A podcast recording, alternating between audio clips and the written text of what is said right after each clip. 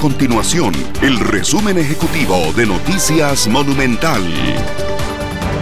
La Caja Costarricense de Seguro Social advirtió que la población adulta mayor debe mantenerse activa física y mentalmente para tener buena salud. Ese fue el mensaje en medio de la celebración por el Día Internacional de las Personas Adultas Mayores, el cual inició con la Semana de Concientización en el Mundo.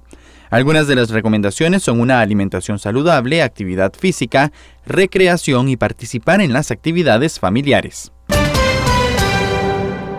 El sorteo del gordo navideño será el próximo 17 de diciembre con un premio mayor que repartirá 7.200 millones de colones en cuatro emisiones y una quinta especial, según anunció este lunes la Junta de Protección Social.